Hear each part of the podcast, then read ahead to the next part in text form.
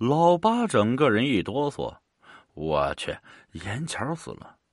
那么刚才自己遇见的那个人，老八回到家之后，整个人忽然病了，没有预兆，像泰山崩西，又像是泥石流突发。据说那天晚上，严巧吃过饭后，由于他的不检点，被父母狠狠批评了一顿，可能触及到了严巧的灵魂深处，一场深入骨髓的教育课后，严巧可能觉得只有涅槃方得始终，于是。就找出了一瓶八二年的灭草剂尝了尝，可惜他的运气不好，当时就挂了。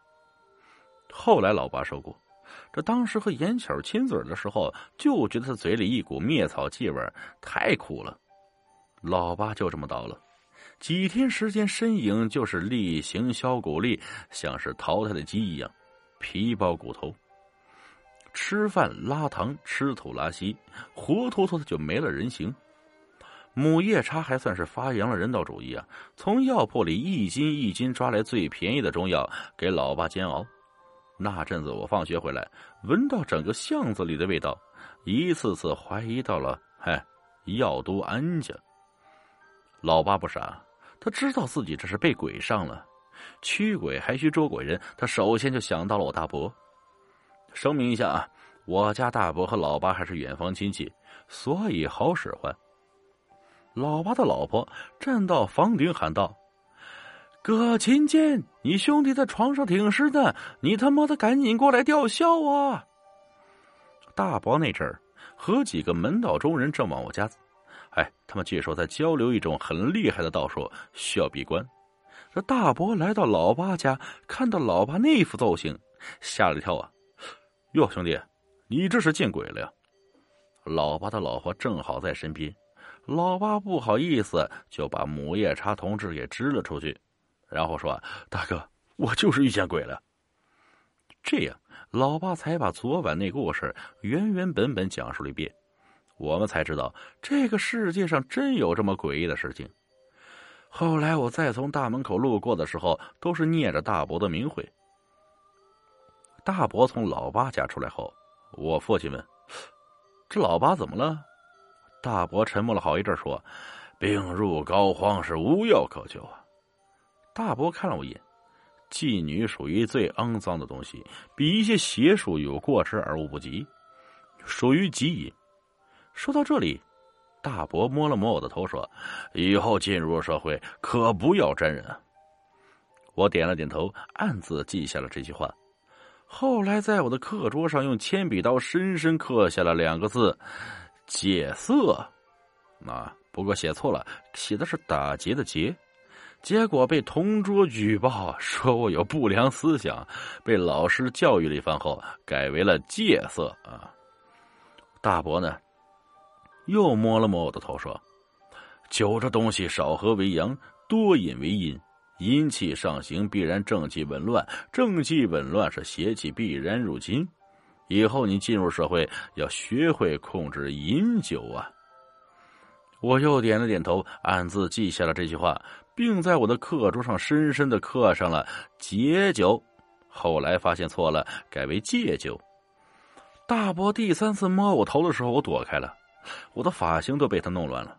大伯说：“还要戒心，做人首先有一颗正直的心，但立直标，终无曲影。正直的人。”到哪里都是天道护佑，百邪不侵啊！我又在桌上刻下了“瞿影”。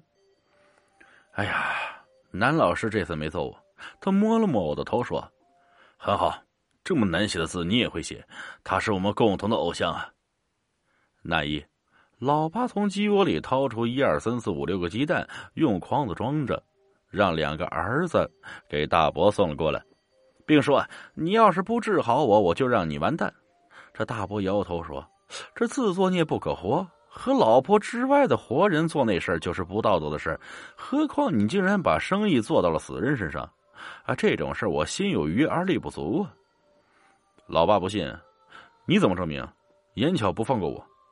这时夜叉也气势汹汹找了过来，说：“这几个鸡蛋他准备往娘家拿，大伯是神仙，不用吃蛋啊。”我们屋子里除了大伯和老八一家四口，还有我的叔叔一家和邻居三个，以及在我家看《西游记》的几个乡亲，总之吧，不下十几个人。大伯笑了笑：“今天啊，我就表演一下，让大家看看这世界上有没有真的鬼魂存在，让大家对这个世界多一份敬畏。”这是我第一次见大博士叔，也正是这一次，使我对科学之外的世界有了崭新的认识。夜叉依然叉着腰说：“装逼遭雷劈，你有本事使出来！”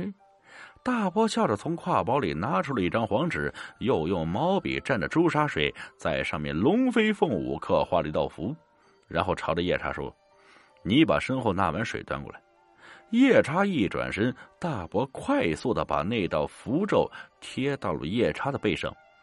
接着，大伯把灯迅速关掉，嘴里嘟嘟囔囔，开始大声念着一些晦涩奇怪的咒语。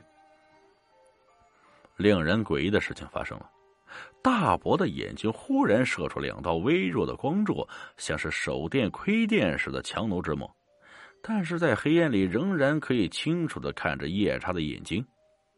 夜叉的身躯急剧哆嗦起来，整个人像是跳广场舞的大妈一样，前后胡乱跳了几步，一屁股坐在地上。